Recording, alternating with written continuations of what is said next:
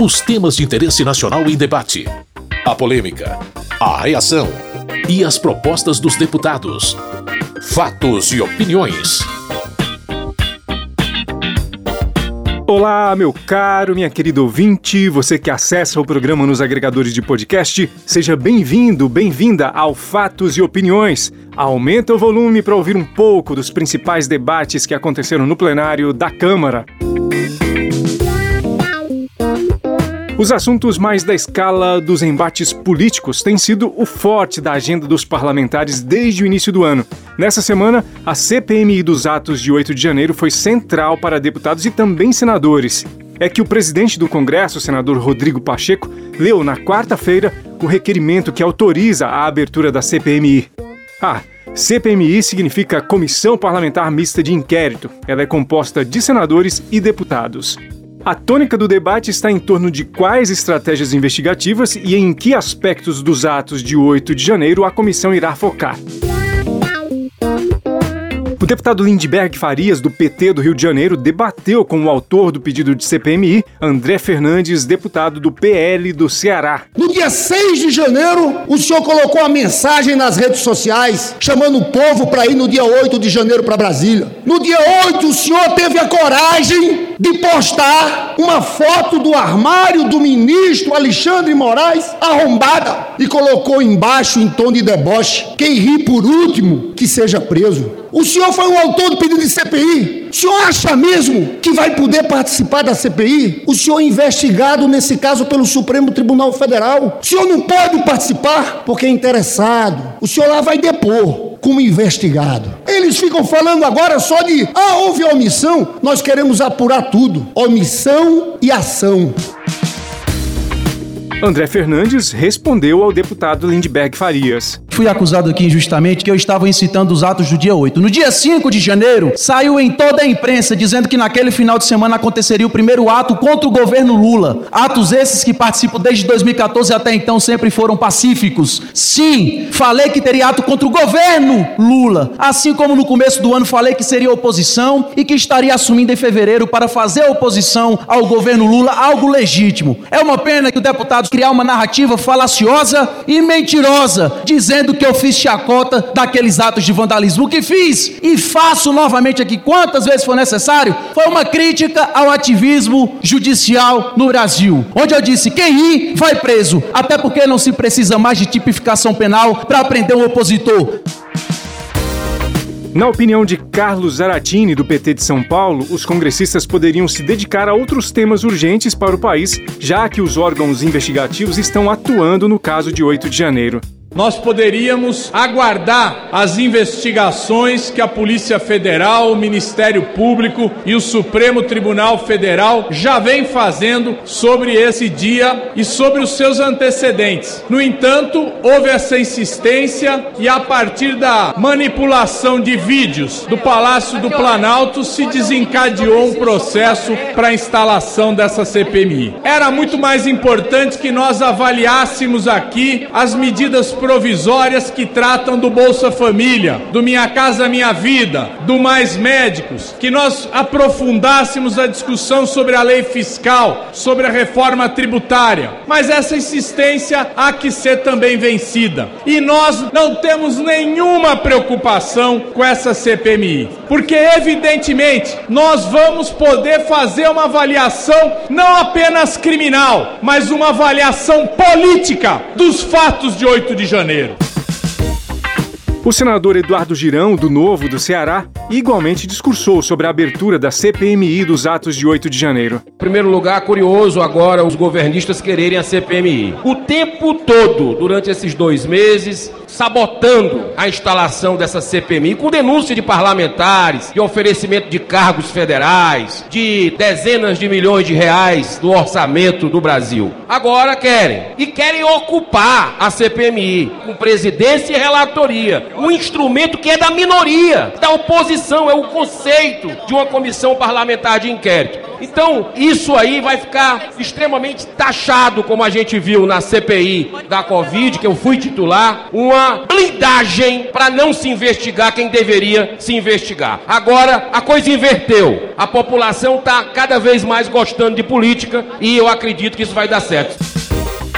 Ivan Valente, deputado do PSOL de São Paulo, adiantou possíveis ações que deve tentar na CPMI. Nós vamos quebrar o sigilo telefônico, telemático do senhor Jair Bolsonaro. E mais do que isso, o telefone celular com o qual o general Heleno ameaçou o Supremo Tribunal Federal também vai ser requisitado. E não haverá tweet do Vilas Boas, não haverá passeio de tanque que vai impedir, não. Vocês queimaram o filme na tentativa de golpe do dia da infâmia, no dia 8. E mais, esta CPI vai mostrar que o golpe foi televisionado. Não há como torcer a verdade. As milhares de cenas de filmes, de golpes de corruptelas, de militares, de PMs, de agentes de informação que conspiraram para a derrubada do governo. E mais, vamos dar nome aos bois.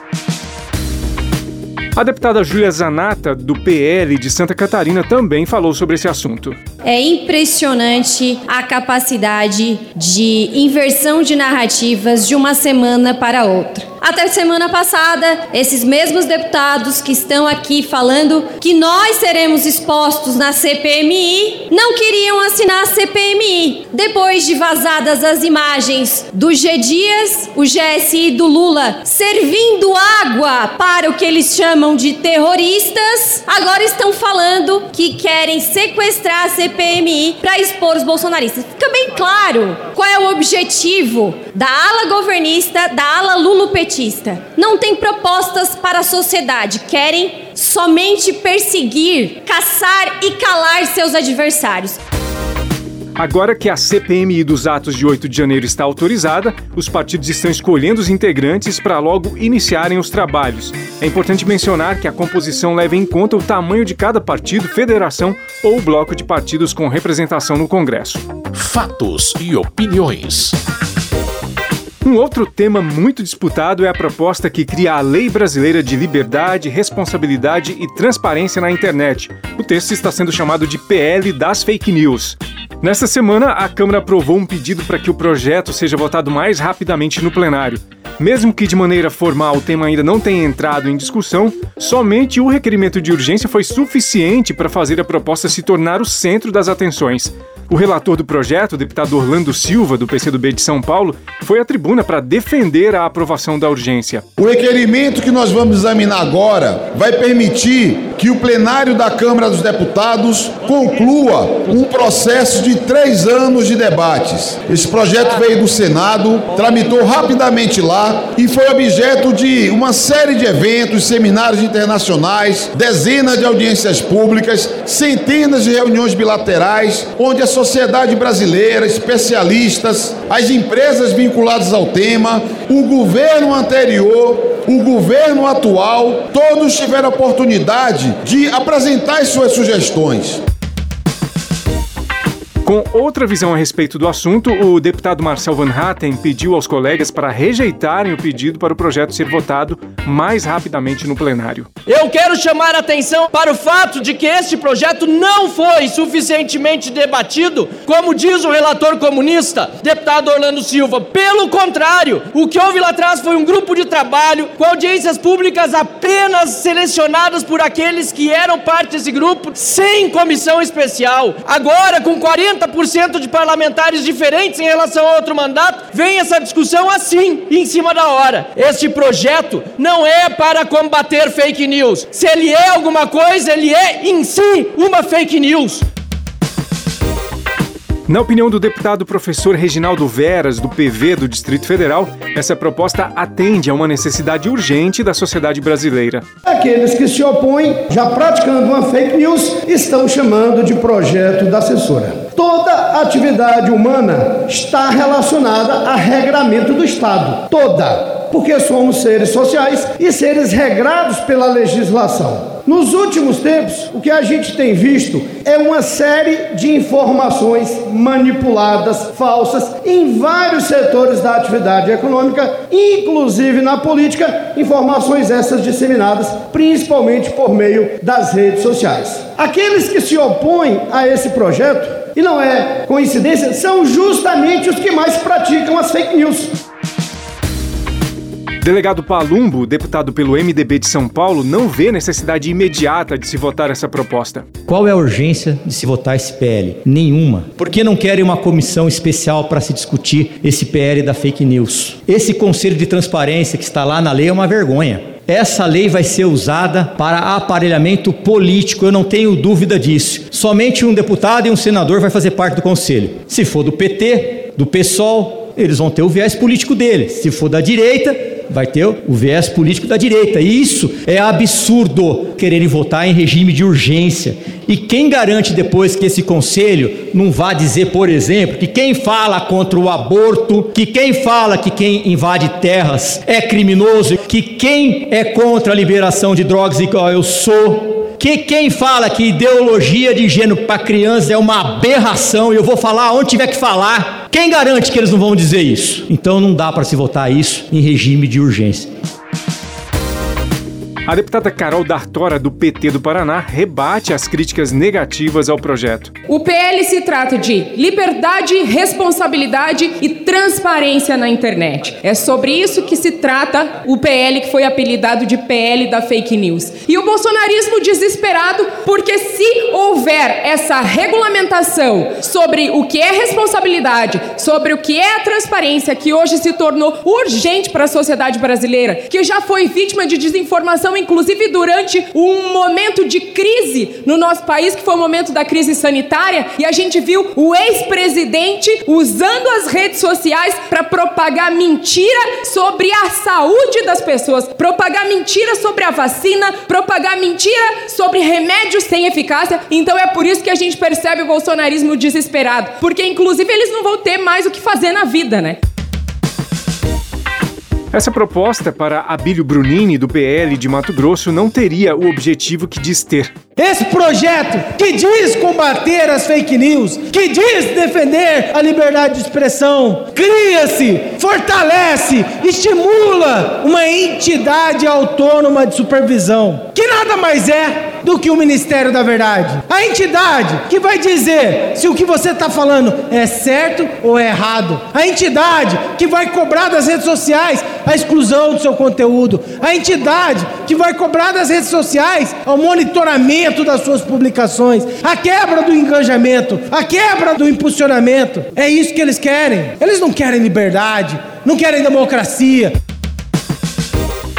Para Helder Salomão, do PT do Espírito Santo, a oposição estaria desesperada por causa dos efeitos que a lei de combate às fake news deve gerar. Está morrendo de medo do PL das fake news. Porque quem produz e difunde fake news nesse país é exatamente a turma do ex-presidente. E eles, de propósito, confundem liberdade de expressão com cometimento de crime. Eles querem continuar cometendo crimes, querem continuar enganando o povo brasileiro. Mas o povo não se engana o tempo todo. E é por isso que esse projeto precisa ser aprovado, porque todo mundo tem que estar sujeito à lei.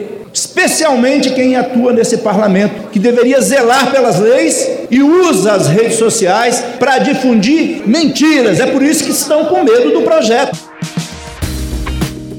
Coronel Telhada, deputado pelo PL de São Paulo, acha que a proposta vai promover a censura. Isso me preocupa muito. Eu sou favorável, sim, à investigação de crimes que ocorram na internet, como aconteceu a semana passada, onde a Polícia Civil de São Paulo, em Santos, deteve três adolescentes que estavam realizando ameaças de massacre em escolas na cidade de Santos. Foram presos, retidos esses indivíduos. Isso é importante. Mas o cerceamento, além de ser totalmente anticonstitucional, é criminoso para o povo brasileiro. E eu pergunto aqui aos senhores: quem quer isso? Nós sempre fomos favoráveis à total liberdade e hoje nós vemos a esquerda defender o cerceamento.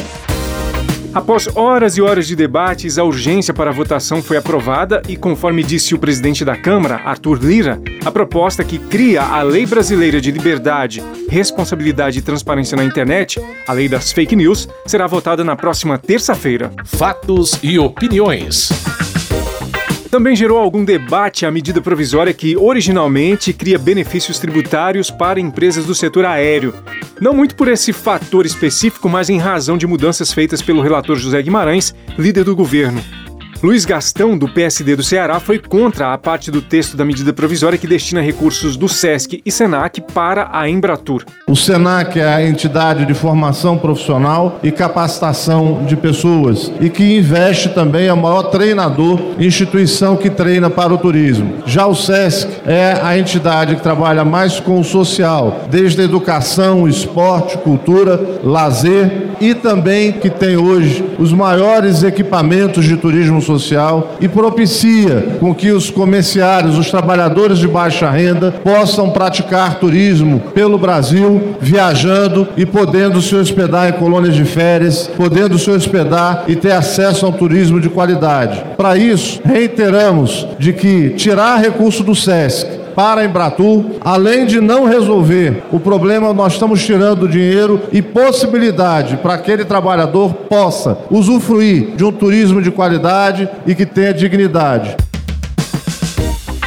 No entendimento de Rogério Correia, do PT de Minas Gerais, os percentuais que irão do SESC e SENAC para a Embratur são pequenos diante do tamanho do caixa dessas instituições. É bom dizer os cálculos, inclusive, dessa discussão do Sistema S. O Sistema S teve um lucro de em torno de arrecadação de 20 bilhões e um saldo e um superávit de 831 milhões no caso do SESC e de 1 bilhão 118 milhões no caso do Senac. Estes 5% significa 447 milhões, que será um recurso para a área de turismo que durante o processo de pandemia teve realmente muitas dificuldades.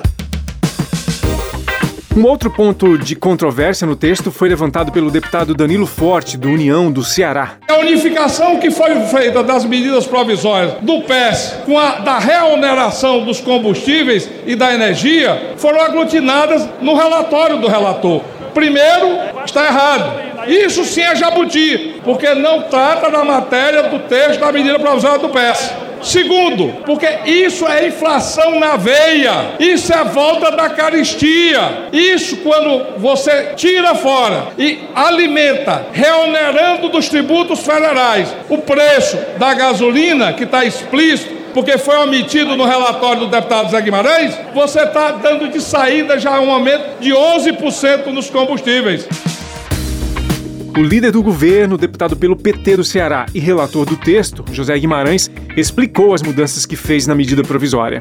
Nós não estamos reonerando nada na medida provisória. É exatamente o contrário. Nós estamos patrocinando uma isenção do PIS/COFINS de um dos setores estratégicos da economia brasileira. Pelo contrário, o governo federal está perdendo é receita com essa prorrogação do prazo para garantir o programa de incentivo ao turismo. É exatamente o contrário, porque da forma que nós estamos fazendo, o programa tem impacto sim, não é um impacto muito grande, mas é um impacto, sabe de quanto por ano? Em torno de 4,3 bilhões. Portanto, nós não estamos reonerando nada. Mesmo com críticas não muito positivas às modificações feitas, a MP foi aprovada e segue para votação no Senado. O texto final abrange, portanto, descontos tributários para o setor aéreo, recursos para a Embratur, além de benefícios para as Santas Casas. Para saber mais sobre todos os projetos votados, rever ou ouvir os debates que aconteceram no plenário nesta semana, acesse o site www.câmara.leg.br. É isso, meu caro, minha querida ouvinte. Com sonoplastia de Tony Ribeiro, esse foi o Fatos e Opiniões de hoje. Muito obrigado por sua audiência, você que nos ouve aqui no seu rádio ou nos agregadores de podcast. Tudo de bom e até a semana que vem. Fatos e opiniões. Os temas de interesse nacional em debate. A polêmica, a reação e as propostas dos deputados. Produção e apresentação: Carlos Oliveira.